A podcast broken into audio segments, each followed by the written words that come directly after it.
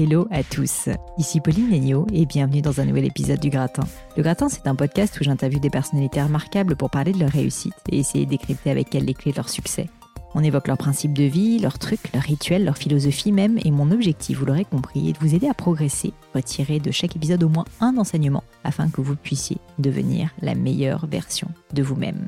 Aujourd'hui, je reçois sur le gratin Célia Audan, qui est docteur en psychologie cognitive. Des mots qui font un peu peur, je sais, mais vous allez voir, Célia va nous expliquer tout ça et vous pourrez d'ailleurs la saluer sur LinkedIn à Célia Audan, tout simplement.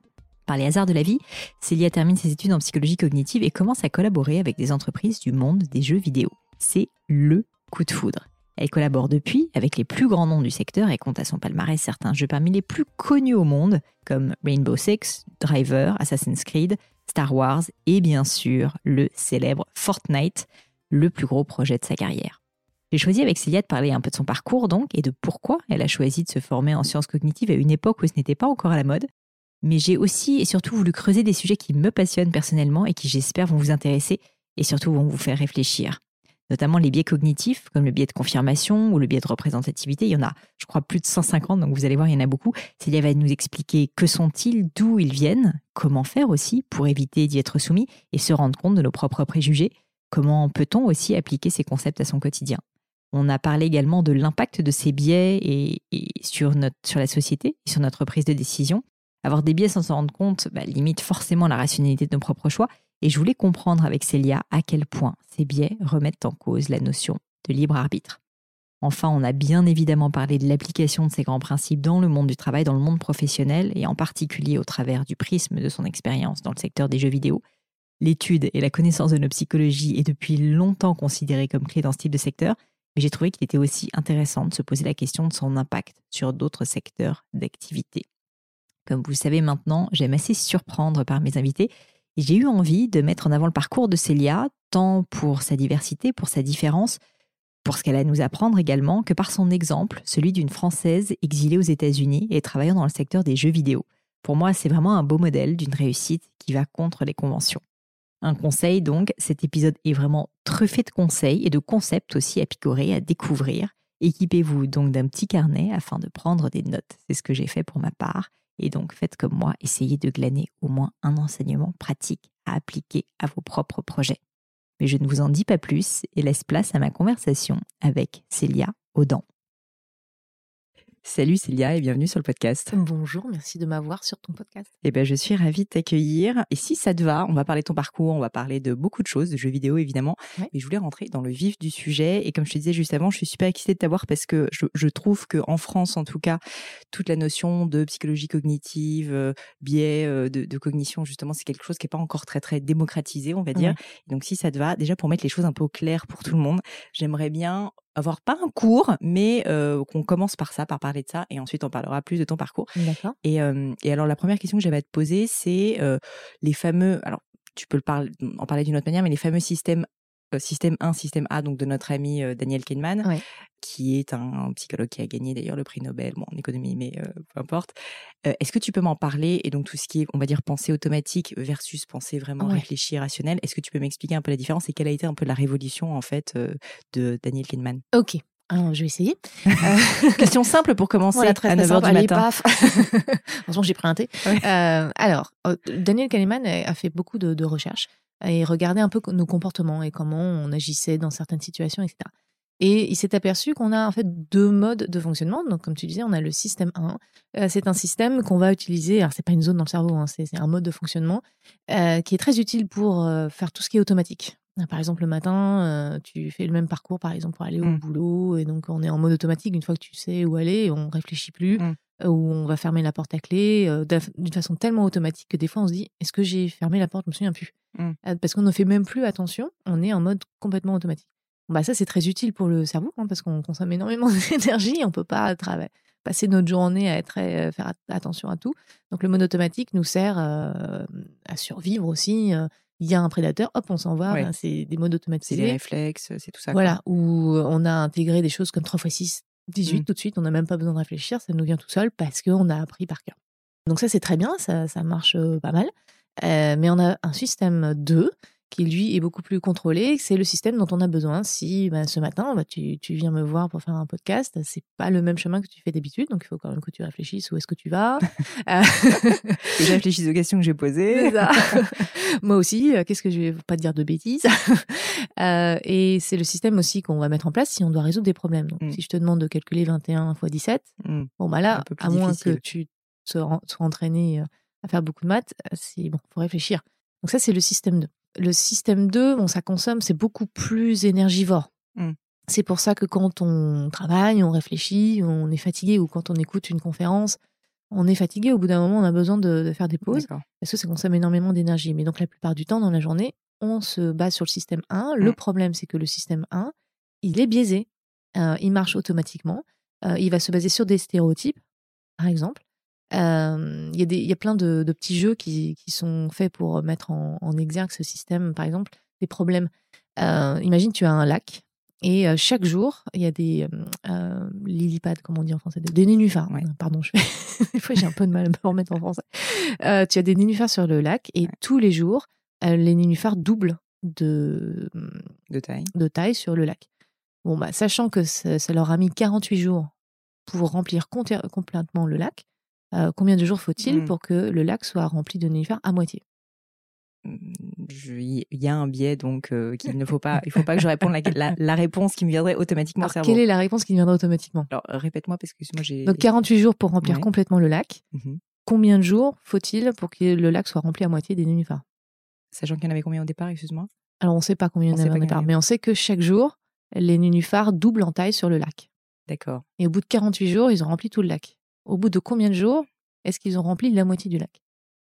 Euh, bah, en tout cas pas euh, donc pas 24 ça c'est sûr. J'imagine que je, je ne sais pas. Je ne sais pas quelle est cette réponse. 47 parce qu'à 47 ils ont la moitié ah et donc il double au 48. Tout à fait. Voilà.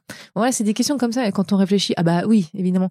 Mais quand c'est le matin, on n'est pas bien réveillé. En plus, euh, c'est le cortex préfrontal euh, qui est le dernier à se réveiller. D'ailleurs, le dernier à être mature euh, dans la, en, développement, qui a besoin d'être éveillé pour éviter. Oui, c'est un peu tous ces petits jeux qu'on joue quand on est jeune, de mind games et compagnie. Ouais. Mm. Et bah ça, quand c'est des petits jeux comme ça, c'est rigolo. Mais quand c'est des sujets de démocratie, quand c'est des sujets de sexisme, de racisme, de, de société, bah, c'est un petit peu problématique parce que euh, on fait pas les, les, bons choix, que ce soit financièrement ou pour notre santé. Mmh. Et bah, il y, a, y, a, des gens qui, qui, peuvent bien connaître ces mécanismes et qui peuvent euh, les utiliser à mauvais escient. Et il y en a qui les utilisent à bon escient. C'est un peu la différence. En anglais, on appelle ça les nudges quand c'est à bon escient, euh, où on va aider les gens parce qu'on sait qu'on est en mode automatique. Par exemple, mmh. Il y a plein de gens qui oublient de mettre leur ceinture de sécurité euh, dans leur voiture. Bon, bah, on va pas se, se baser sur, euh, on, va pas euh, se reposer sur ça, sur leur mémoire. on, va, on va se dire, bon, bah, on va faire des voitures qui bipent si mmh on met pas la ceinture de sécurité. Mmh. Bon, bah là, du coup, on réagit, bah, on, est conditionné, hein, ce qui est comme quoi le conditionnement, c'est pas forcément mauvais. On apprend par continuellement à mettre sa ceinture de sécurité quand on entend le, bip aussi. Mmh. C'est énervant. mais après, on peut utiliser ça pour faire, pour inciter les gens à acheter quelque chose plus cher ou acheter des choses dont ils n'ont pas besoin. Ouais. Alors, un truc qui m'intéressait beaucoup dans ces biais cognitifs et dans tout ce système 1 et système 2, enfin, c'est un peu basique ce que je vais dire, mais c'est le fait que très souvent, en fait, on pense qu'on utilise le système 2, à savoir le système rationnel, et qu'en fait, en réalité, on est complètement dans le système 1, c'est-à-dire plus un mode automatique, ce qu'on peut dire aussi de l'intuition peut-être, mais, euh, mais qui est donc quelque chose, en fait, qui n'est pas vraiment pensé, et, donc on se trompe, euh, et on se trompe en pensant en plus qu'on a raison. Euh, est-ce que tu aurais des exemples Alors, je sais qu'il y a plein de types de biais qui sont très connus, le biais de confirmation, etc. Est-ce que tu aurais des exemples très concrets, tu vois, que tu pourrais décrire de, d'un cas, tu vois, où c'est assez fréquent quand ça arrive? Alors déjà, c'est pour ça qu'on les appelle les biens inconscients, hein. parce qu'on n'en a pas conscience. Euh, alors un exemple qui pourrait bien parler. Après, il y, a plein de jeux. Par exemple, il y a un jeu où c'est euh, Linda. Imagine Linda, c'est dans le jeu, elle s'appelle Linda, c'est pour ça que je dis ce, prénom. Linda et travaille dans une banque, mais elle est aussi très active pour euh, le droit des femmes, elle est très active pour l'écologie, elle fait euh, beaucoup de notifications, etc. qu'est-ce qui est le plus probable que, euh, que Linda. Attends, c'était quoi le. Ah non, pardon. bah celle, tu vois, on va pouvoir le couper. C'est complètement euh, c'est quoi le, le truc? Bah, Je vais peut-être en prendre un autre parce que du coup, je me souviens plus. ah oui, non, ça y est. Alors, Linda. Mmh. Imagine Linda. Linda est une femme très active, très engagée pour des questions d'écologie, des questions du droit des femmes, etc. Elle fait beaucoup de manifestations. Bah, Qu'est-ce qui est le plus probable? Que Linda travaille dans une banque ou que Linda travaille dans une banque et soit féministe? Alors, je connais la réponse, mais je, j'aurais pu tomber dans le piège. Je sais que statistiquement, en fait, il y a plus de chances qu'elle soit juste bancaire et non pas bancaire et féministe que l'inverse, malgré ce que tu m'as dit. Voilà. Mais euh, bon. Donc ça, quand on entend ça, on dit tout de suite, on a un portrait de Linda mm. euh, et euh, on ne réfléchit plus à des questions de statistiques de base. Mais c'est vrai que c'est fou parce que tu vois, je connais la réponse parce que donc c'est, on peut le dire, c'est un, c'est un, c'est un exemple qui est pris dans le livre de Daniel Kahneman, donc le fameux euh, qui a écrit Thinking Fast and Slow. Et en fait, ce qui est drôle, c'est quand je l'ai lu la première fois, je suis complètement tombée dans le piège. Donc ne vous inquiétez pas, messieurs, dames, je ne suis pas plus intelligente qu'un autre ou quoi que ce soit. Mon système 1 est bien présent. On est tous pareils. Et par contre, ce qui est fou, c'est que même quand tu me l'as dit là, je connais la réponse parce que je l'ai lu. Et malgré tout, j'ai eu un peu un petit moment d'hésitation, tu vois. Donc comme quoi, euh, c'est... Oui, donc c'est très puissant. Voilà, dans, dans, la société, ça veut dire que, par exemple, on a rendez-vous avec euh, une personne euh, directeur euh, machin euh, dans une société, on rentre dans une pièce, il y a un homme et une femme, mmh. on va avoir tendance à aller voir mmh. l'homme alors qu'on n'a aucune idée. la femme peut très bien, être la directrice, mais voilà, on fait des inférences. la plupart du temps, bah, ça marche bien. Il faut garder en tête que le cerveau qu'on a aujourd'hui, c'est celui qu'on a développé dans la savane. Donc, mmh. à l'époque, ça nous a bien servi pour repérer les prédateurs rapidement. mais voilà, si on habite en Australie, par exemple, et qu'on voit une, une rivière un peu un peu un peu ah comment on appelle ça? Quand l'eau n'est pas clair. ouais un peu avec de, la boue et qu'on voit un truc flotter on dit ah un crocodile et on d'accord. on s'échappe. Alors que si on regarde un petit peu mieux ah bah non c'était un tronc d'arbre qui flottait. Oui en fait cette intuition elle était nécessaire aussi pour pouvoir prendre les jambes à son cou si en cas de danger etc bah, disons que c'est c'est comme ça qu'on a survécu. Mmh. Donc, tous ces, traits de, de, de, comment on réfléchit nous ont permis de survivre et de mmh. survivre nos prédateurs. Et aussi de vivre en société, de favoriser le, mon groupe par rapport au groupe adverse pour la solidarité, etc. Donc ça, c'est très bien, sauf qu'aujourd'hui, bah, notre société est beaucoup plus complexe. Euh, et qu'on a besoin, on a une société globale maintenant, on a vraiment besoin, si pour le coup, si on veut survivre mmh. à la planète qui commence à pas aller bien, on a vraiment besoin d'être tous ensemble. Mmh. Euh, donc là, c'est vraiment des questions, on n'est plus en train de, de défendre son champ de maïs. Mais une question du coup qui m'intéresse beaucoup, c'est euh, on parle souvent d'intuition, alors féminine ou pas, mais on dit souvent, en fait, quand même, il y a quelque chose derrière l'intuition et, et donc, et donc bah, je, je, je sais pas exactement comment l'expliquer, mais je sens que c'est ça, le gut feeling, tu vois, le fameux. Est-ce que du coup ça existe? Est-ce qu'il est systématiquement faux? Enfin, j'ai un peu l'impression dans tout ce qu'on dit qu'il y a un certain nombre de biais et que ces biais sont quasi systématiques et qu'en fait on se trompe euh, souvent, tu vois, euh, bah, dans le cas que tu décrivais. Alors on se trompe souvent, mais ça nous arrive aussi de ne pas se tromper. Hein, euh, bon, ces gut feelings, c'est plusieurs choses. On a les émotions, des, des, réactions assez impulsives, mais on a aussi, on intègre notre expérience avec le mmh. monde. Donc, on, on, on, on, on apprend beaucoup en conditionnement, c'est-à-dire qu'on va essayer quelque chose, on envoie un stimulus, on fait une réponse, oh une baie, ah, tiens je vais goûter, mmh. ah non ça m'a rendu malade, bon bah ça je me rappelle, euh, je vais plus faire ça. Celle-là, ah tiens elle a l'air mieux, hop on la goûte, ah elle est super bonne. J'ai appris que voilà celle-là je peux la manger et pas mmh. l'autre. Bon bah on a on, on, apprend énormément comme ça et donc du coup au bout d'un moment on va intégrer des choses. Euh, après, il y a des choses qui nous viennent de, nos émotions. Alors, les émotions nous aident à, survivre, encore une fois, à réfléchir. Hein. C'est grâce à ça qu'on a peur, on s'enfuit. Bon, voilà. Mmh. Euh, mais les émotions peuvent, aussi nous aider à, faire les, bonnes choses. On a une théorie qui s'appelle la théorie des marqueurs somatiques. C'est assez intéressant. Euh, c'est bon, un peu compliqué. Mais l'idée, c'est que, par exemple, si tu, tu dois, euh, je sais pas moi, faire ta compta euh, au boulot, c'est genre un truc. Enfin, moi, j'aime pas ça. Hein. c'est pas mon truc, voilà. Donc, euh, on va on va procrastiner hein, jusqu'au dernier moment. Et puis, il faut faire ses impôts. On procrastine jusqu'au moment où vous allez sentir euh, une boule. On sent cette mmh. boule là dans l'estomac. Il faut vraiment que je le fasse. Et ça, les boules dans l'estomac, on appelle ça les, les, marqueurs somatiques. Ce sont des, des vraiment là, on ressent physiquement comme une douleur parce que il faut qu'on fasse quelque chose et on le fait pas. Et une fois qu'on le fait, ça nous pousse à le faire. Mmh. Et une fois qu'on le fait, on se lance ah on a mmh. l'impression vraiment d'un poids euh, s'est retiré de nos épaules. Donc, c'est, ces émotions nous aident à faire les bonnes choses aussi, à, agir de façon empathique et de ne pas euh, voler systématiquement ou ne pas faire des choses à l'encontre de nos amis. Ça, mmh ça, nous rend triste. Donc, ces émotions nous aident à, réfléchir. Mais après, bon, on peut tomber dans le panneau si on voit euh, quelque chose dont on n'a pas forcément besoin euh, je sais pas, une nouvelle télé ou un, nouvel, un nouveau téléphone, voilà, bon exemple, un nouveau smartphone, et qu'on voit que ah bah il était à 1000 dollars et là il est à 500 dollars, pardon 499 Mmh. euros, et bah là on, on, on se dit ah, c'est une super bonne affaire. Mmh. On, on compare alors que à la base, euh, Il y a rien à peu voir. importe, euh, on n'en a pas besoin. Donc euh, pourquoi dépenser? Là On dépense 499 dollars, Mm. euros pardon, pour acheter quelque chose dont on n'avait pas forcément besoin. Oui, non, je suis un petit peu. T'habites aux non, mais États-Unis ça c'est depuis mon un système 1, il n'est pas, euh, voilà, mon système Il 2 est- n'est pas encore réveillé pour tout. Et, et toi, est-ce que, et ensuite on parlera plus de ton parcours, mais euh, une dernière question sur ce sujet, c'est très difficile, je sais, d'y répondre, et euh, une fois de plus, je te prends à chaud le matin euh, sur ces sujets très compliqués, mais... euh, On fera plus tôt, mais oui. Ouais, c'est ça. Euh, est-ce que, euh, est-ce que pour toi, il est possible en tant qu'être humain de réussir à avoir plus conscience de ses biais et donc évoluer Est-ce que le fait, tu vois, que toi finalement tu travailles dans ce secteur depuis un moment, euh, bah maintenant tu, prends plus conscience justement de ses biais? Donc par exemple le pied là, de la fameuse Linda dont on parlait, ben, quand tu es face à cette situation, typiquement tu te dis non là en fait attention, euh, je marche sur des œufs. Ou est-ce que en fait c'est juste voué à l'échec et, euh, et en fait on est fait comme ça et j'ai envie de dire tant pis pour nous quoi? Euh, alors oui et non. Oui parce que effectivement, si on commence à en prendre conscience et qu'on analyse son comportement, alors c'est beaucoup plus facile d'analyser le comportement des autres, hein, bizarrement. T'as bien choisi ton job. on, le- on repère ses biais Ouais. beaucoup plus facilement chez les autres que chez nous. Euh, mais oui, on peut essayer d'exercer ça. Le problème, c'est que c'est c'est presque voué à l'échec dans le sens où un jour ou l'autre, euh, on va être fatigué, ou Mm. quelqu'un nous a énervé, ou on est stressé, ou s'est passé quelque chose.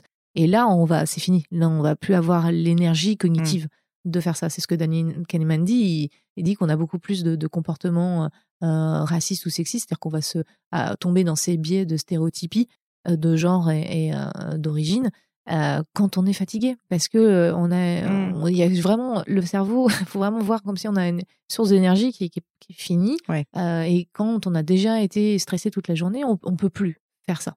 Euh, donc ça peut marcher de temps en temps quand on est au calme, on, sort de, on revient de vacances, on vient de faire une séance de, de méditation. Peut-être qu'on peut exercer à, reco- à connaître, à reconnaître ça. Et si on arrive à reconnaître ça, on peut re- rechanger les automatismes, de dire, oula, le, le côté en anglais, on, a dit- on appelle ça le stop and think, hein, s'arrêter, reconnaître, oh là Mm. là, il y a peut-être un piège, attends deux secondes, je réfléchis. Euh, donc ça peut aider à ça, mais maintenant, c'est pas du tout euh, suffisant. Et c'est pour ça que l'idée, c'est non pas d'essayer de changer les gens, mais de changer l'environnement pour plus qu'on tombe dans ces Mm. biais. Moi, moi, par exemple, je, je vais plus faire les soldes.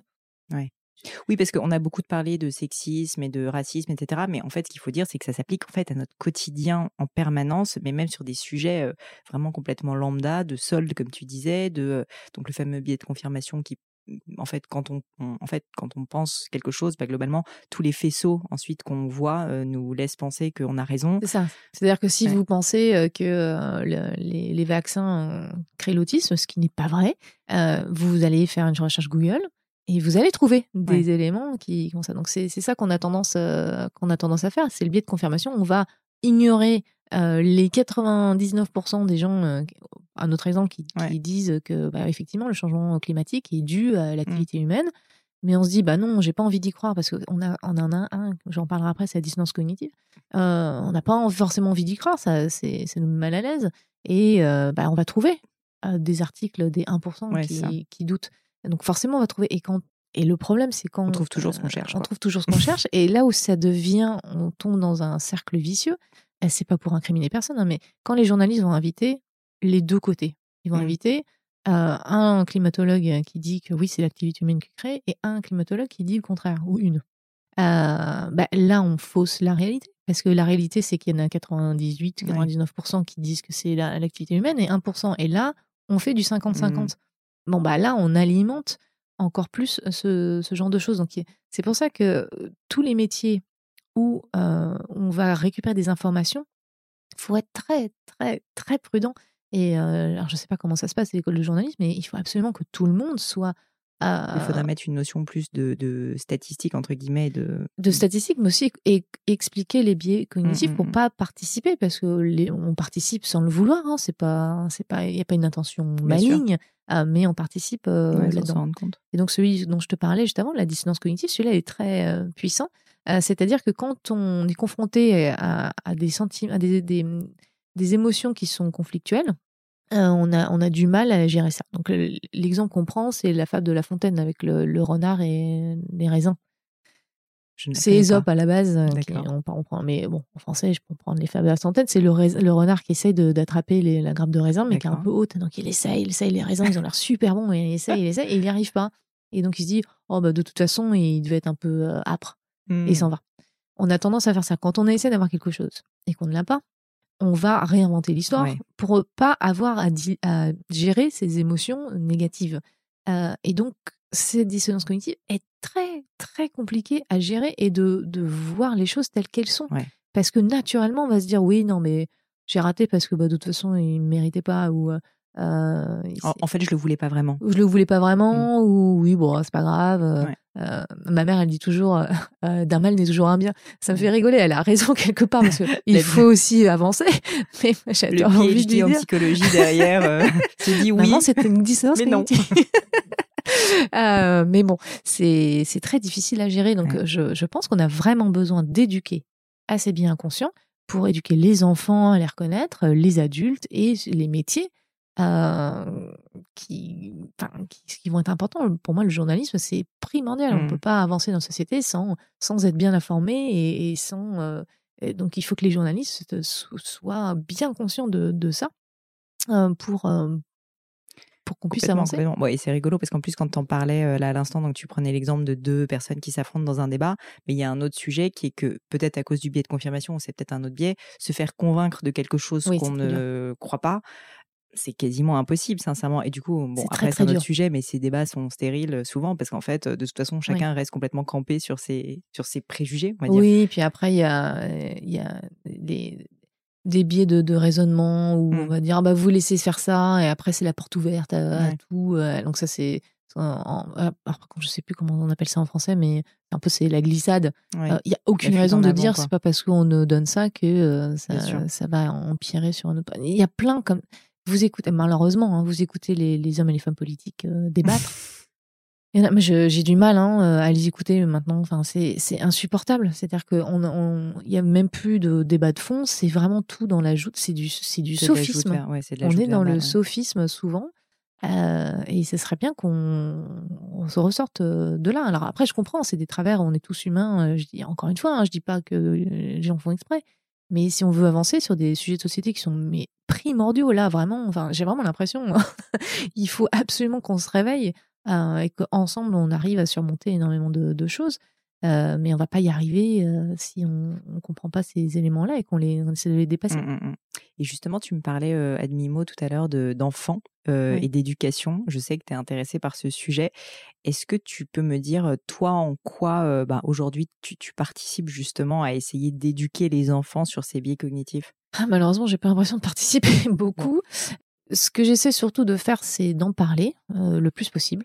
Mais j'aimerais bien travailler sur un jeu vidéo, par exemple, qui parlerait des, des biais cognitifs ou essayer de convaincre que ça rentre à l'éducation nationale et mmh. puis réfléchir à comment faire ce genre de, curriculum. Je, pour l'instant, je, tâtonne un peu, j'en parle, c'est pas c'est facile hein, d'en parler, mmh. mais je commence par là et j'essaie de voir que qu'est-ce que je pourrais faire pour effectivement faire plus. Mais oui, les, enfants doivent essayer de comprendre ce, genre de, de concept et apprendre à les manipuler. Alors justement, c'est une très belle transition que tu m'as faite. Je te remercie vers les jeux vidéo parce que je voulais en parler. Peut-être avant de parler de ça, quand même, comment est-ce que tu es tombée dans la psychologie Enfin, est-ce que ça t'intéressait quand tu étais petite? Quelle était, euh, comment était la petite Célia quand elle était petite? Qu'est-ce qu'elle rêvait de faire? Est-ce qu'elle rêvait d'être, hein, est-ce qu'elle rêvait d'être championne de je ne sais quoi et qu'elle s'est retrouvée par hasard dans la psychologie? Comment ça s'est passé? Alors j'ai toujours eu deux choses qui m'ont passionnée dans la vie le la science en général et euh, l'art et plus particulièrement la musique. J'ai toujours été beaucoup dans la musique. Moi, quand j'étais adolescente, je voulais être euh, star de rock. bon, j'ai raté ça. Mais, euh, mais je m'intéressais énormément aux, sciences. Alors, toutes les sciences. quand j'étais gamine, je, je, lisais plein de trucs, le corps humain, mmh l'astronomie, etc. Et au fur et à mesure, je me suis beaucoup plus, quand j'étais adolescente, intéressée au cerveau et essayer de comprendre mais pourquoi les êtres humains. Euh, moi, j'avais une. Euh, alors, elle est un peu controversée cette étude, mais quand on commence à parler de, mais d'où vient euh, le, nazisme, comment est-ce qu'on en vient à, mmh. parquer des gens et les, mais c'est ça m'a toujours donc il y a des, des, des études de Stanley Milgram sur l'obéissance à l'autorité essayer de comprendre pourquoi les gens obéissent à Mmh, mmh, mmh, l'autorité. Euh, bon, ça, j'étais déjà en psychologie quand j'ai appris ça, mais, mais ce genre de choses, comprendre pourquoi les êtres humains, je peux comprendre qu'on soit énervé, qu'on mais euh, de façon organisée, le- Ouais. le- l'esclavage. et donc, c'est des choses comme ça que j'ai voulu essayer de comprendre. Et donc, ouais. Alors, au début, c'était pas complètement clair. hein. J'ai toujours été intéressée à la psychologie, mais je j'aimais l'idée d'aider les gens. Donc, je voulais plutôt être orthophoniste à la base. Parce que J'aime aussi beaucoup la littérature.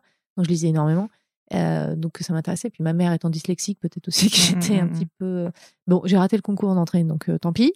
Tu vois, alors là, je sais pas si c'est un biais cognitif, mais finalement, c'est peut-être pas si mal. voilà, c'est ça. Non, mais ne me méritez pas. De toute façon, le test est nul. Ouais, ça veut ça. rien dire. voilà. Euh, mais ça m'a permis euh, d'a- d'aller en psychologie parce que je connaissais pas bien. Je connaissais Freud, hein, comme tout le monde. Et euh, je- en fait, euh, j'ai découvert que la psychologie était était un champ immense Ouais, beaucoup plus et large. que qu'on allait de la clinique et de la pathologie jusqu'à euh, les sciences. Mm. Et il y a tout un aspect de recherche et de, de sciences cognitives. Et quand j'ai découvert ça, je me suis fait, mais c'est génial, qu'il y a le côté scientifique que j'aime, les, les, euh, qu'on- regarder, faire comment fonctionnent les choses, etc. On fait des études On fait des études, c'est pas voilà. juste. euh, Et euh, l'être humain, euh, le, le cerveau humain, et pourquoi on fait les choses qu'on fait. Donc, euh, du coup, je me suis dit, oh là là, euh, c'est génial. Et donc, j'ai continué en psychologie jusqu'au doctorat. Et en te spécialisant donc dans la psychologie cognitive, si je ne Ouais, me trompe et pas. plus particulièrement le développement de l'enfant. Justement. Et donc, tu avais écrit d'ailleurs ta thèse là-dessus, je crois. Oui, sur Non, non, mais le développement du nombre chez l'enfant. C'est ça. C'est intéressant quand Oui, même. non, non, que, très intéressant. euh, Enfin et bon, je suis un peu biaisée aussi. forcément, bah, c'est le sujet que tu as choisi en même temps. euh, J'espère qu'il t'intéresse un minimum. Euh, Est-ce qu'il y a eu quand même un. Donc, tu me parlais, euh, tu me parlais là de, des études que tu avais lues quand tu étais plus jeune sur, par exemple, le nazisme, etc. Il y a un moment dont tu te rappelles justement où, euh, qui t'a orienté ou une étude que tu aurais lue et qui vraiment t'a donné envie d'aller dans cette voie de la psychologie, de la cognition, de d'aider, comme tu dis? Euh, non, pas vraiment. Enfin, c'est en- euh, j'ai eu ces moments où euh, c'était beaucoup par la musique. hein. J'ai eu un moment, j'ai une phase Beethoven. Enfin, j'adore toujours Beethoven. J'ai le rock et Beethoven. Euh, et, et quand j'ai appris un petit peu à qui, savoir qui était Beethoven, il avait cette fascination pour euh, Napoléon, par exemple. Et Mm. donc, il a composé euh, L'Empereur, par exemple, c'est un morceau que j'adore. Et, Mm. pour Napoléon. Et après, il s'est aperçu, mais euh, non, en fait, que, comment dire, non, c'est c'est horrible. Et c'est ces moments où euh, où euh, s'apercevoir que bah, quand j'étais petite, hein, des adultes, des, des, des gens qui ont des espoirs, s'aperçoivent que maintenant on s'est fait avoir. que ce soit Napoléon, que ce soit Beethoven ou Zola aussi, j'étais très fan de, de Zola, donc lire les, ce qui se passait à l'époque, enfin, c'est vraiment fascinant de, de lire Zola et de, de s'apercevoir que et Zola c'est intéressant parce que c'est l'atavisme c'est on, on, on veut y arriver on a le côté le, le, le- le volonté humaine et puis paf on se fait Ouais, avoir alors, le bah, du par destin, les- alors ouais. pour lui c'est c'est pas le coup c'est pas le dessin c'est carrément les, les gènes enfin les gènes c'est carrément qui on est les, les, Mm. les, les- les travers familiaux Euh, donc évidemment on a un peu dépassé ce, ce côté là mais il y a quand même quelque chose où on, on essaye et on, on pense avoir un libre arbitre mais bon au final on se retrouve euh, biaisé par des choses qui nous dépassent. Donc c'est ce côté-là, euh, voilà, c'est difficile à dire. Il n'y a pas vraiment un truc qui m'a Mhm. fait dire oh là là. Mais même les, les films, la musique, euh, la littérature, euh, petit à petit, ça éveille à, à ce, ce genre de choses où on croit quelque chose et c'est pas vrai et, et on apprend. voilà, c'est tout Mhm. ce genre de choses. Et alors, à quel moment est-ce qu'on est, euh, on a un doctorat de psychologie et qu'on se retrouve euh, sur l'enfance en plus, et on se retrouve à partir aux États-Unis pour travailler dans le monde des jeux vidéo Oh là là, oui, non, bah alors là, j'ai, je n'avais pas du tout imaginé que Non, ça se passerait imaginer. comme ça. Euh, moi, je me suis dit, euh, je vais star de rock. Non, mais en fait, ça, ça n'a pas marché. Slash Beethoven. euh, Bon, bah alors, on va faire euh, docteur en psychologie cognitive. Euh, quand j'ai eu mon, mon doctorat, euh, j'ai réfléchi, est-ce que je reste euh, dans les sciences, enfin dans, en académie, donc euh, CNRS, etc. J'avoue, j'ai trouvé ça un peu euh, décevant. C'est pareil, j'avais un, un article, euh, on avait essayé de le faire passer dans Nature, il avait passé le board de Nature, euh, et il n'était pas complètement, il n'avait pas été accepté au final. Et ça a été assez décevant, mais surtout parce que j'avais pas eu l'impression que c'était parce que la- la- l'étude était mal faite ou il y avait des trucs à redire, mais parce que les, il y avait un, un côté, oui, mais ça marche, ça, ça colle pas avec euh, l'opinion du moment, etc. Mm. Donc j'ai trouvé que c'était un petit peu euh, politisé. Ça, ça m'a un peu, dé... encore une fois, ça m'a un peu déçu. Pour moi, euh, c'est la science, ça, si on est à la recherche de la vérité, si on a tort, Eric Kandel qui a écrit un super bouquin sur la mémoire explique que c'est tellement bien de, faire des recherches et de s'apercevoir que nos théories ben, est fausse, l'hypothèse est fausse. Et, c'est, et ça, on a la, en, psychologie, ben, dans toutes les sciences, hein, euh, c'est compliqué. c'est difficile de, publier un papier en mmh disant, voilà, ah c'était ça mon hypothèse. En fait, non, j'avais tort. On, a tendance à publier les choses où on dit. Donc, toute cette, toute cette réalisation-là où finalement, bah oui, la science c'est génial et j'adore les scientifiques, j'adore ce qu'ils font, euh, j'adore ce que vous faites.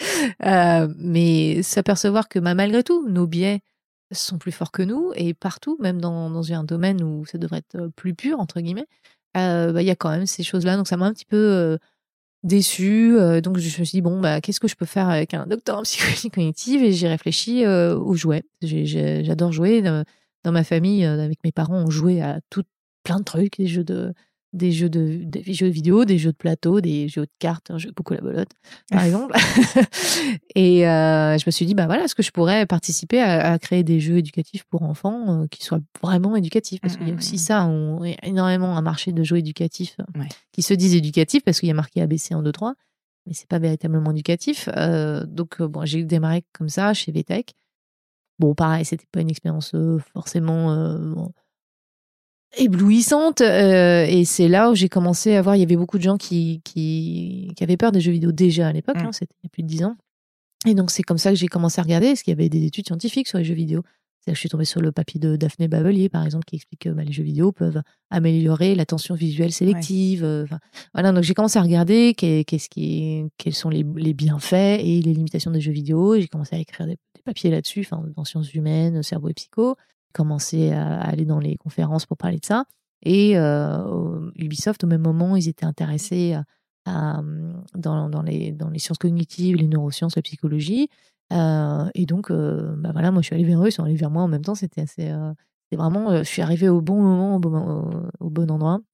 C'est comme ça que j'ai commencé à travailler avec eux, parce qu'à l'époque, ils avaient. Enfin, ils ont toujours une ligne qui s'appelle Games for Everyone, les jeux pour tout le monde, où l'idée, c'était vraiment d'enrichir les, les gens. Donc, il y avait des jeux comme mon, mon coach, mon coach en anglais c'était My Word Coach, je sais plus, c'était quoi, mais bon, c'était pour les mots, mon ah coach de mots, où on manipule les mots. Ils avaient fait aussi mon SAT coach. Alors, le SAT, c'est un peu l'équivalent du bac mmh. aux États-Unis. Donc, voilà, ils avaient toute une gamme comme ça. Et aussi donc, c'était quand même plus sur le domaine éducatif à l'époque. Oui, alors, c'était pas des serious games dans le sens où vraiment l'idée, c'est qu'ils voulaient faire des jeux. Ensuite, t'es passé vraiment du côté. Euh, oui, parce que je me suis aperçu que les, les, les théories de l'éducation, les, les théories de l'apprentissage, euh, qu'on peut utiliser pour rendre des jeux beaucoup plus éducatifs et véritables. C'est compliqué les jeux éducatifs parce que il y a toujours cette notion. Ce qu'on cherche à voir, c'est la notion de transfert. Mmh qu'on peut apprendre quelque chose dans un jeu, très bien, mais est-ce qu'on arrive à transférer les compétences qu'on a apprises dans la vie réelle, dans, les, dans le jeu, dans d'autres situations? C'est mmh. ça qui est clé. Mmh. S'il n'y a pas de transfert, bah, on peut pas dire que c'est véritablement éducatif. Euh, et ça, c'est très très compliqué à atteindre. Mmh. Euh, dans un jeu en tout cas, mais même à l'école, hein, c'est pas évident. Euh, mais en tout cas, avec les, c'est pour ça que les instituts et les profs sont très importants. C'est grâce à elles et eux que euh, elles ces personnes-là arrivent à, à, aider les enfants à faire ce, ce transfert. Donc c'est pour ça que je suis pas du tout en train de dire il faut bien sûr, bien sûr mais même, au niveau de l'apprentissage, j'y connais pas grand chose, mais j'ai la sensation qu'en fait, très souvent, et c'est aussi pour ça d'ailleurs que les, business cases aux États-Unis, la méthode des cas pratiques, etc., apprendre sur le terrain permet en quand faisant, même, en faisant, permet quand même de beaucoup plus retenir que de lire quelque chose. Absolument. Et, je trouve d'ailleurs que c'est très difficile quand tu as une, quelque chose de théorique de mmh réussir à, te rendre compte à quel moment tu dois l'utiliser dans ta enfin de te rendre compte qu'il faut que tu l'utilises à ce moment-là quoi. Absolument. Oui, oui, non, c'est très mmh. compliqué. Euh, et donc je ne sais plus où j'allais avec euh, cette histoire. Si, tu me parlais des, excuse-moi, c'est moi qui t'ai interrompu. je te, je te, j'ai cette forte mauvaise tendance, mais euh, non, tu me parlais de, tu me parlais de comment tu avais switché justement des jeux ah éducatifs vers les jeux. Mais parce que voilà, donc ces théories de l'apprentissage qui peuvent aider à rendre un jeu bah, plus éducatif, etc. ou éducatif tout court. Mais finalement, ça peut être utile pour n'importe quel jeu parce qu'un jeu, c'est une expérience d'apprentissage. Mmh. Quand on démarre un jeu, bah, il faut apprendre les règles du jeu, il faut apprendre à maîtriser le jeu, etc. Et donc, euh, c'est comme ça que ça a commencé assez tôt hein, chez Ubisoft. Euh, eux, ils avaient, ils avaient euh, ce qu'ils appellent la Design Academy. Donc, ils faisaient des, des formations avec tous les designers, tous les, les directeurs créatifs, etc pendant deux semaines pour vraiment mettre un plat qu'est-ce qu'ils voulaient faire, donc enrichir la vie des gens. Et c'est ce mine de rien, c'est très compliqué hein, de faire des jeux vidéo. Et euh, Ubisoft a vraiment cette volonté euh, de, d'enrichir la vie des gens et ils veulent faire en sorte qu'ils ont une grosse ligne éditoriale où voilà, ils veulent que les jeux soient accessibles, ils veulent que les jeux soient mmh. faciles à prendre en main, mais difficiles à, à maîtriser, qu'il y ait vraiment ce challenge, etc. Et c'est là où j'ai commencé à expliquer bah, comment, comment le cerveau fonctionne, comment on apprend mmh. et quelles sont les limitations de notre cerveau. Parce qu'on a des, énormes capacités, mais on a beaucoup de limitations. Il faut prendre en compte ces limitations si on veut faire en sorte d'apprendre quelque chose à, quelqu'un. Mmh. Donc, que ce soit un jeu vidéo ou apprendre l'alphabet ou quoi que ce soit. Donc, c'est comme ça que j'ai commencé à faire des, des formations avec les développeurs de jeux. Et puis après, je suis. Donc, j'ai commencé à, faire ça à Ubisoft à Montreuil. Après, j'ai vraiment bougé en prod à Ubisoft à Montréal. Sur la création vraiment des en jeux. En production mmh. des jeux. oui, on utilise pas mal d'abréviations. Donc, en, en production directement. Mmh. J'ai travaillé sur euh, Rainbow Six et voilà. Puis après, je suis allée chez LucasArts, après Epic Games. Euh, après, c'est s'enchaîner. Qu'est-ce qui se passe? Non, mais bon, parce que pour les auditeurs, je, l'ai dit en intro, mais en gros, euh, tu as, travaillé quand même sur des jeux énormes, type Fortnite, etc. Et en fait, je trouve quand même vraiment hyper intéressant, on peut s'en douter, mais de se dire que ces jeux-là, au niveau de la création, au niveau du design des jeux et donc de la fameuse expérience client, ils font appel à des personnes comme toi qui ont un rôle super important pour juste bah, s'assurer que le jeu bah, répond donc notamment à l'expérience client qu'ils souhaitent avoir. Donc je voulais savoir concrètement, est-ce que tu peux me décrire, parce que tu es psychologue, des jeux vidéo, on peut se dire, mais en fait, comment est-ce que le lien se fait? Concrètement Qu'est-ce que tu faisais? C'était quoi ton job? Et donc, est-ce que tu peux me dire, par exemple, dans le cas de Fortnite, donc qui arrivait plus tard, ou un autre, hein, si, si c'est plus parlant pour toi, mais concrètement, qu'est-ce que tu faisais? Quelles étaient tes missions? Et ça ressemblait à quoi au quotidien? Alors, euh, oui, alors. Ce qu'on essaie de faire, enfin, c'est souvent des, docteurs en psychologie plus que des psychologues. moi, j'ai le statut de psychologue en plus, mais c'est vrai que non, non, mais c'est vrai que c'est compliqué. Euh, euh, donc, c'est de la recherche. Euh, l'idée, c'est on veut, les développeurs de, jeux veulent faire un jeu avec une certaine expérience. Par exemple, soit c'est un jeu d'horreur, soit c'est un jeu d'aventure, euh, soit ça va être un jeu de, stratégie, etc. Mmh. Donc il y a une certaine expérience qu'on veut offrir, puis on réfléchit à quelle est notre audience. Est-ce que ça va être tout le monde, des petits jeux où tout le monde peut jouer, ou est-ce que ça va être plutôt des adultes, plutôt des adolescents Enfin, en général, on, ne se pose pas tellement la question de l'âge, on se pose la question de quel type de jeu l'audience aime. Donc, est-ce qu'on s'adresse à une audience qui aime les jeux de, puzzle ou des, jeux de stratégie, etc. Et l'idée de mon travail à moi, c'est de s'assurer déjà qu'on est tous alignés sur quelle expérience on offre à qui, parce que ça, c'est pas toujours évident, alignés dans l'équipe, mais aussi au sein du studio, parce que Parfois, les équipes, elles veulent faire un jeu très pointu, mais le studio dit bah oui, mais nous, on a besoin de survivre, donc il va falloir faire un truc un peu plus large. et donc, moi, mon boulot, c'est de, s'assurer que tout le monde est aligné sur l'expérience qu'on va offrir à qui, et après, de bah, s'assurer qu'on y arrive. Euh, donc c'est en conception, c'est vraiment réfléchir à, quels sont les jeux vidéo qui ont ce genre de système ou de mécanique que nous on veut faire. Euh, voyons voir comment ça se passe, quelles sont les, faiblesses et les qualités de ces jeux, qu'est-ce qu'on peut nous apporter de plus, qu'est-ce qu'on peut améliorer. Et en cours de développement, bah, on fait des prototypes et on les teste. Donc souvent on les teste entre nous, c'est-à-dire qu'on prend quelqu'un, bon vas-y, essaye de faire un truc et on regarde comment ça marche et puis on itère en regardant ça. Et puis au bout d'un moment, quand les prototypes sont un, peu moins raides, on va dire on fait venir des gens de notre audience et on essaie de voir s'ils arrivent. Alors il y a deux composantes dans le jeu vidéo. Il y a la composante utilisabilité. Est-ce que les, gens arrivent à faire les choses? Par exemple, dans Fortnite, il faut crafter, il faut construire une arme ou un, un piège, etc.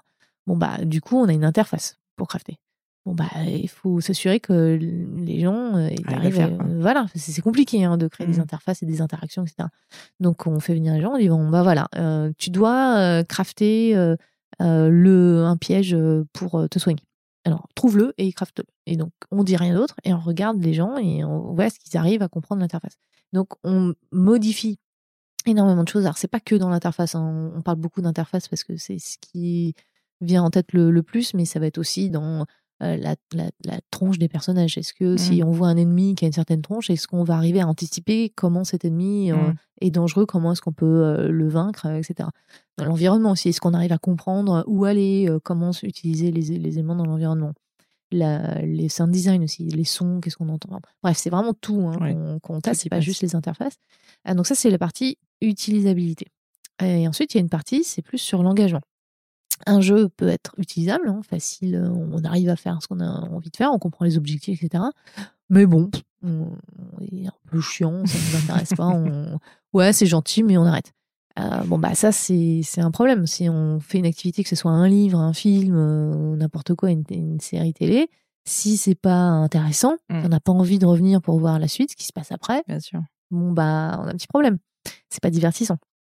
Donc, on travaille sur ces choses-là, sur euh, les motivations, comment, comment on est. alors, les, deux types de motivation, plus particulièrement, on a la motivation extrinsèque et la motivation intrinsèque. La motivation extrinsèque, c'est je veux faire quelque chose pour obtenir autre chose.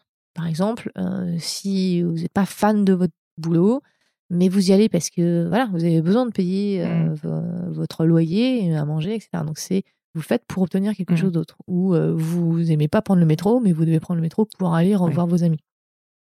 Bon, bah, on a beaucoup ça dans les jeux vidéo. On a des objectifs à atteindre, on a des missions et on sait qu'on va obtenir quelque chose qui nous intéresse. En mmh. général, c'est quelque chose qui nous intéresse pour débloquer quelque chose d'autre. Donc c'est comme ça qu'on se construit notre stratégie. Je vais faire ça, comme ça j'aurai ça. Et une fois que j'aurai ça, je vais pouvoir faire ça. Dans les jeux stratégiques, c'est très très mmh. euh, comme ça. mais bon, dans tous les jeux.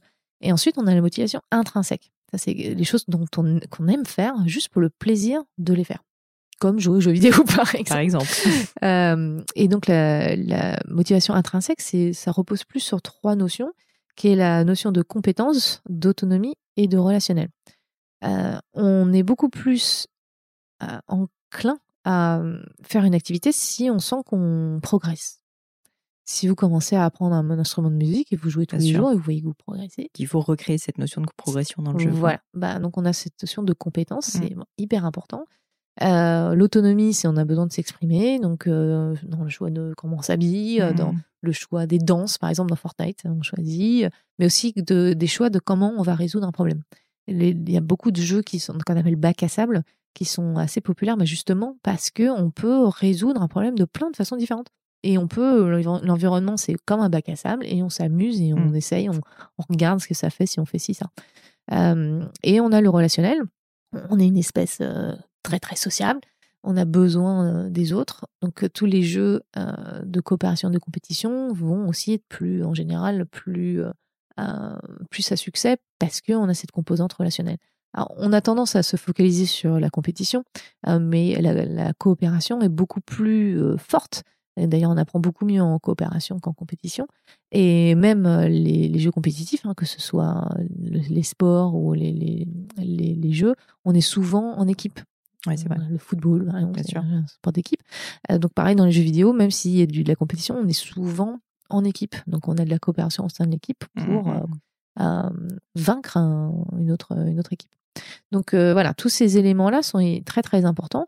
Et donc on s'efforce de faire des jeux bah, qui, où on a ça, on a des, des, des, challenges et il faut les remporter. Et puis, du coup, on sent qu'on progresse, ça, nous fait plaisir, on peut s'exprimer. Non, mais ce que je trouve génial, c'est qu'en fait, on peut penser qu'un jeu vidéo, c'est complètement en dehors de la vie, de nos mode de fonctionnement, de pensée, etc. Et en fait, ce que tu es en train de dire au final, c'est que au contraire, ben, le jeu vidéo est probablement là où on, se rend le plus compte. En fait, enfin, toi, ton job, c'est justement de prendre le réel, la manière dont on pense, la manière dont on apprend, la manière dont voilà, on s'amuse, en fait, et d'essayer de le recréer de manière donc artificielle dans un jeu et de le tester. Et ça, donc, vous, vous avez des méthodes, parce que tu es dans toute la partie conception, mais après la conception, en fait, il faut le tester pour essayer de voir si, si ça fonctionne auprès des, auprès des usagers.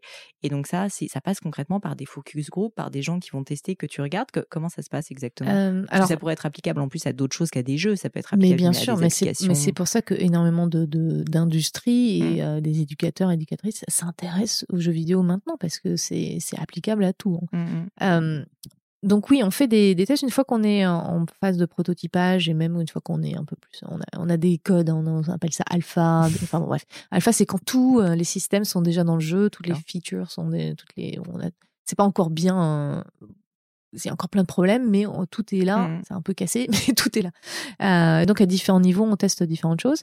Euh, alors, ce qu'on appelle focus group, en général, euh, par contre, je suis désolée avec les termes, je vais. Non, non, mais tu as raison. un focus group, c'est quand on invite des gens en groupe et on leur pose des questions. Alors, qu'est-ce que vous avez pensé de ça, etc.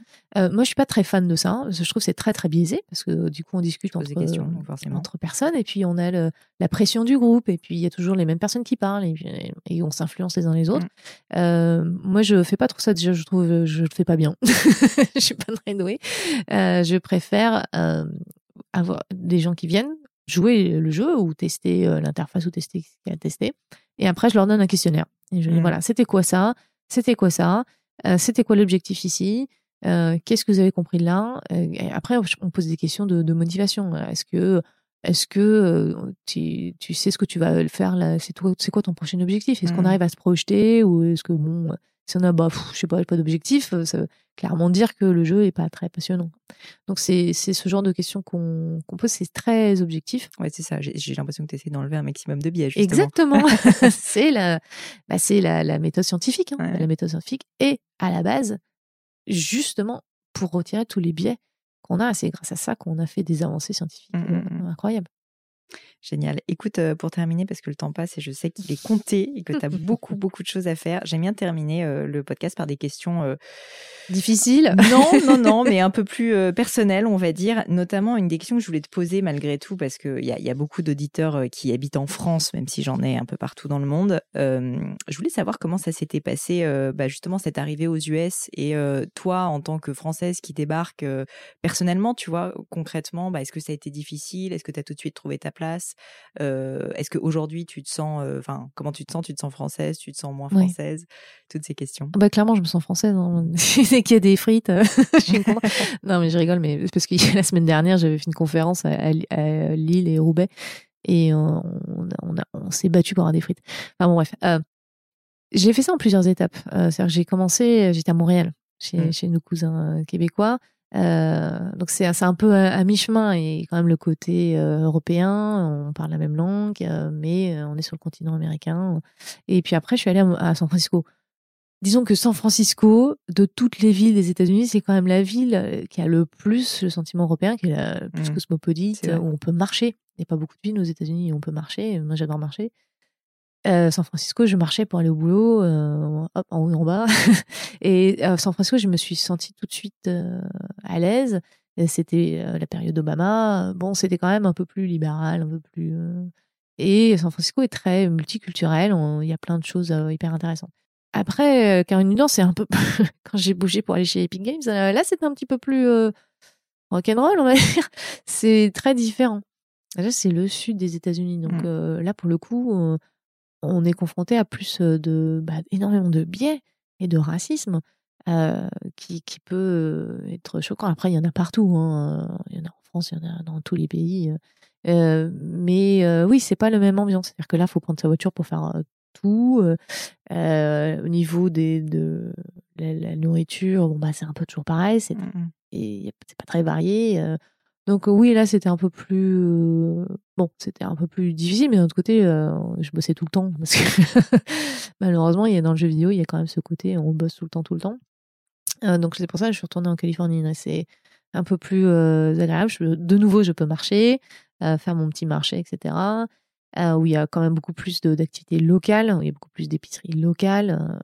donc ça, ça me tient à cœur. Mais oui, je, suis française. Hein, je suis pas américaine. J'ai une carte verte. Mm, mm, mm. Donc voilà, j'ai toujours eu énormément de plaisir à venir en France. euh, et beaucoup d'a- d'amis sont en France. Toute ma famille est en France. Donc Ça voilà, marche. je suis française. Très bien, très bien. Non, mais c'était pas une question piège. hein, je te rassure. Non, mais Je voulais te demander si tu avais eu euh, dans ta vie, que ce soit dans ta carrière pro ou, ou- ou au niveau plus personnel, un moment de doute, un échec, un moment un peu plus difficile. Euh, et puis surtout, ce que tu en as retiré en fait comme enseignement que tu pourrais nous partager? Alors c'est une question très difficile hein, à cause de la dissonance cognitive. Oui, Euh, mais euh, oui, alors dans ma carrière, tu parles dans le jeu vidéo ou pas en forcément, enfin vraiment ce qui vient Bah, je te dis, euh, bon, ne pas au final faire de la musique dans ma vie pour gagner ma vie, c'est bon bah clairement ça a été un moment euh, de deuil, mais j'ai, euh, T'as pris la décision, tu te rappelles un jour où tu t'es dit non, ouais, c'est je- compliqué parce que euh, c'est dans un groupe, dans un groupe il faut que tout le monde soit aligné Mm. au même moment et on a essayé, on a fait un album, on Ah a ouais. fait des concerts. Bon après ça marchait pas, c'était euh, l'époque euh, où le rock euh, en France c'était pas du tout, Mm. c'était pas trop ça, donc c'était compliqué. Euh, mais bon après euh, quand je fais la réflexion, j'aurais pu mettre beaucoup plus d'efforts là-dedans. J'ai un peu au côté, j'ai- j'aime bien faire plein de trucs. Alors c'est difficile de si on veut faire une carrière dans la musique, il faut bosser mais Oui. tout le temps. Enfin, faut pas s'imaginer que on- Il suffit de prendre une guitare et ça y est, ça va se tomber mmh. dessus. Quand je faisais mon, groupe, j'étais en même temps, je faisais la psycho. La psycho m'a passionnée aussi. J'apprenais plein de trucs. Et, bon, après, il a bien fallu commencer à gagner sa vie. Hein, donc, quand on commence à bosser, c'est vraiment dur de trouver l'énergie de bosser et d'en plus faire de la musique et d'en plus de plus trop savoir qu'est-ce que je fais parce que on continue la musique, on, ne vit pas, on n'a pas assez de sous. je continue à faire un boulot. Au départ, c'était pas un boulot qui me passionnait. J'étais assez frustrée. Et quand je suis rentrée chez Ubisoft, bah, ça m'a un peu. J'ai eu un petit déclic où ce que j'ai adoré dans le jeu vidéo, c'est que il y a de tout. Il y a des sciences, il y a de, l'art, il y a de la musique, il y a du sound design, il y a des artistes. D'ailleurs, il y a des, il y a du design. Sons magnifiques. il y a tout, c'est mmh. hallucinant. Et donc, moi, je suis rentrée dans ce milieu-là, et là, je me suis dit, ah bah, Là, oui, alors je, ne suis pas rockstar. Bon, peut-être que ça va venir à 50 ans, peut-être que je vais. Voilà, tu vas trouver une seconde. Ah, exactement. Mais euh, j'ai trouvé, euh, j'ai retrouvé ce, côté-là où euh, bah, tout faisait sens, tout se mettait ensemble, et c'est pour ça que j'adore l'industrie du jeu vidéo pour ça. Alors, elle a plein de travers, hein, il y a plein de, problèmes à régler, mais ce côté créativité et technicité et science, en même temps, c'est assez intéressant quand même. comme milieu. Et donc, du coup, ça m'a permis de passer outre. Mais, mais oui, il y a toujours des moments où on doute, hein, ça, mmh. clairement. Mais voilà, on se dit, eh ben, et c'est ça, en fait, c'est important, hein, surtout pour les femmes. Hein. Il, y a, beaucoup de femmes qui doutent et se rendent pas compte que tout le monde doute. Euh, et c'est normal de douter, mais il, faut aussi y aller. Euh, et ça, c'est un biais qu'on a en tant que femme. Euh, et ça, c'est. Je pense que c'est effectivement, enfin, c'est prouvé scientifiquement, je sais pas que c'est. Oui, oui. Alors, par exemple, les femmes dans les alors c'est pas forcément lié au doute, hein, mais euh, les femmes quand, quand on répond à des, des, annonces, les femmes ont tendance à répondre que si elles ont 100% des compétences demandées, mmh alors que les hommes c'est en général à peu près 70%. Euh, alors après, c'est pas forcément parce que les femmes doutent de leurs compétences, mais c'est plus parce qu'elles savent que de toute façon, euh, la société est biaisée, hein, et donc c'est compliqué. Et donc si on n'est pas, on fit pas à 100%, on a, beaucoup moins de chance. Mmh. Euh, mais par exemple, les femmes vont, quand elles s'auto-évaluent, il y a plein d'expériences d'études faites qui sont relatées dans HBR. Harvard Business Review. Oui, pardon, Harvard Business Review. par exemple, les femmes, quand il y a, quand il y a l'auto-évaluation au boulot, elles ont beaucoup plus tendance à être euh, dures avec elles-mêmes. Mmh. Euh, et donc, du coup, enfin, voilà, ça, ça, crée plein de problèmes. Elles ont beaucoup plus tendance à avoir euh, le, qu'on appelle ça en français, le sentiment de ne pas. D'imposteur. Là, voilà, le syndrome mmh. d'imposteur. donc, voilà, il faut, c'est important.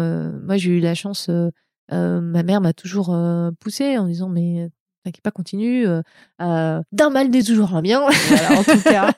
Mais ça a servi à ça, ça a servi à me dire euh, bon bah ok, alors essayons autre chose, rebondissons et voyons ce qu'on peut faire après. Mais ça ne mmh. veut pas dire qu'il faut pas analyser ses erreurs non plus, hein, parce qu'on on, apprend de là de ça.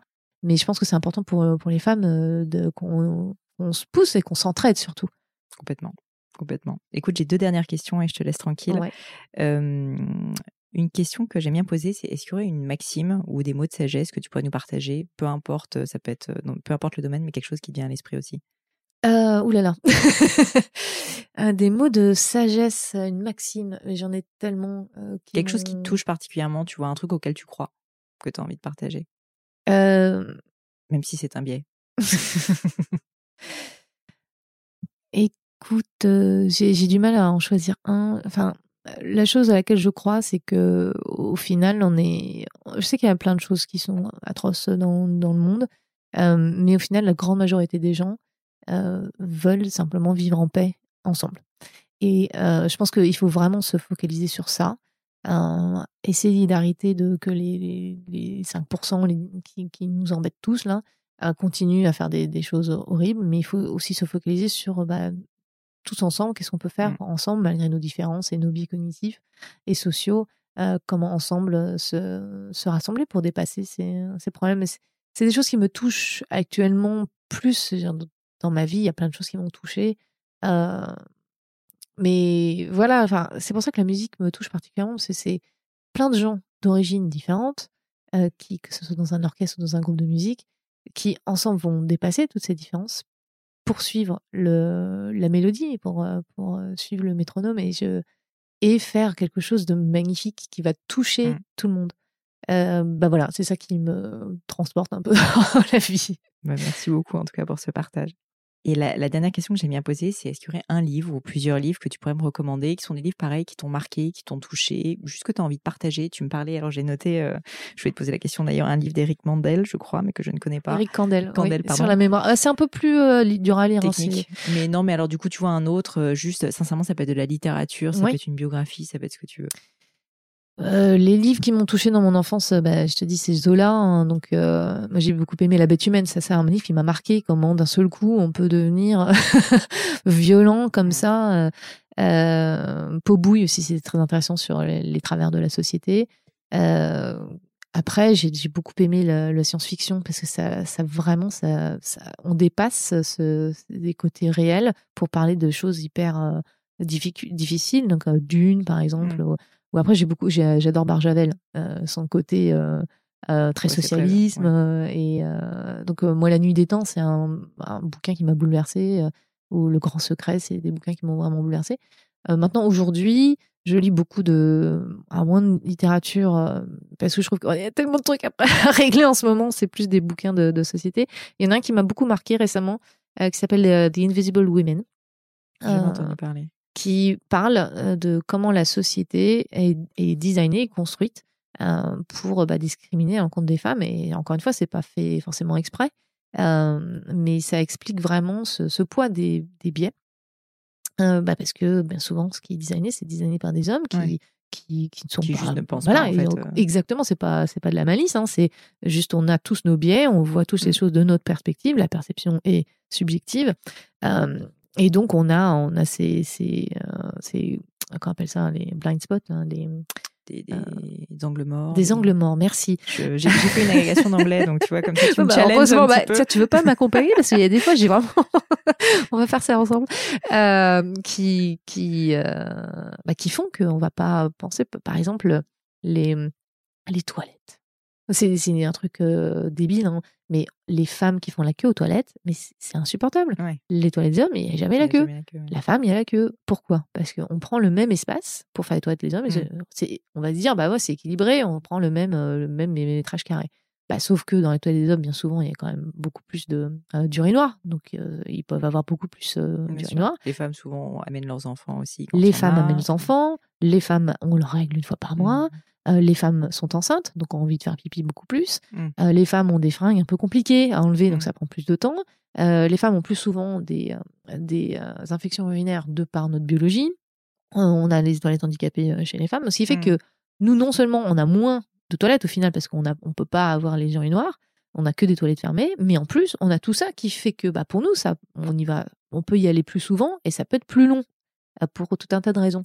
Bon, bah, si on veut que ce soit équitable, euh, il faut qu'il y ait plus d'espace de toilettes pour les femmes. Mmh. C'est ça qui serait équitable. Mais nous, on regarde juste au métrage carré. Bien sûr. Euh, donc voilà, c'est tout ça euh, qui explique, c'est comme les médicaments qui sont essentiellement testés chez les hommes, parce que les femmes, c'est compliqué, tu comprends, parce qu'on avec les hormones, ça monte, ça descend, mmh. c'est chiant quand on va pas, va pas tester les médicaments sur les femmes.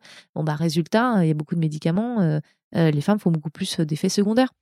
Et, donc ce bouquin, en, gros, relate, euh, enfin pas relate, c'est pas le bon terme, mais je décris justement ce type de phénomène. Ouais, et explique euh, tout ça très bien. C'est vraiment très passionnant. The Invisible Women. Bah écoute, je le mettrai dans les notes. Euh, merci beaucoup. Mais merci à toi. Juste si on veut te trouver dans le monde merveilleux. C'est très compliqué. c'est facile. Il y, a une, il y, a une, chaîne YouTube, il y a des réseaux sociaux, mais, mais là où vraiment on te trouve, c'est quoi? Moi, je suis surtout sur Twitter. ça, c'est mon truc. Twitter. C'est Célia Audan, je crois. Oui. Célia Audan, tout simplement. Voilà, très simplement. Eh ben, merci beaucoup, Célia. Merci. Hello à nouveau et quelques dernières petites choses avant de vous quitter. Comme d'habitude, si vous cherchez les notes de l'épisode avec toutes les références, que ce soit les outils, les livres cités, c'est simple, allez directement sur le descriptif du podcast sur l'appli de votre choix. Aussi, si vous souhaitez me contacter pour me poser des questions, me proposer de nouveaux invités peut-être, ou juste me faire un feedback, n'hésitez pas. Euh, j'adore ça, les feedbacks. Donc foncez directement sur Twitter ou Instagram sous le pseudo Pelenio, P-L-A-I-G-N-E-A-U. J'essaye de répondre quand on me parle, donc n'hésitez pas.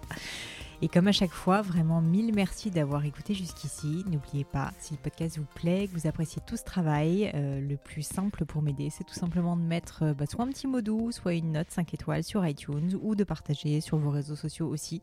Ça donne le moral, ça m'aide énormément à faire connaître le, le podcast, donc n'hésitez pas. Voilà, merci à tous et je vous dis à très vite pour un nouvel épisode.